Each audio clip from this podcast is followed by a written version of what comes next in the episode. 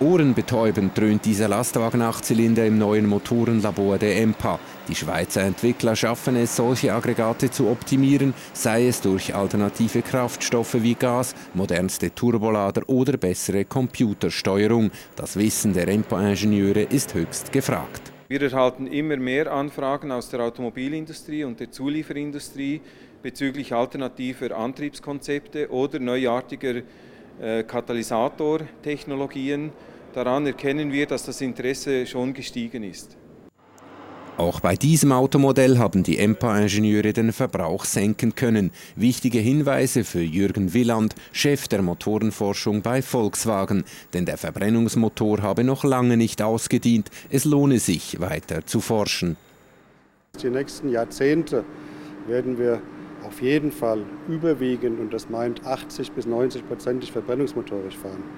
Mag sein, dass wir ein bisschen Hybridisierung dabei haben, aber nichtsdestotrotz, der Kern des Autos bleibt der Verbrennungsmotor. Natürlich gibt es batterieelektrische Konzepte, natürlich gibt es Brennstoffzellenfahrzeuge. Aber mehr als 10% Marktanteil würden diese Alternativen solchen Verbrennungsmotoren nicht abjagen können, weil die Forschung noch zu wenig weit sei.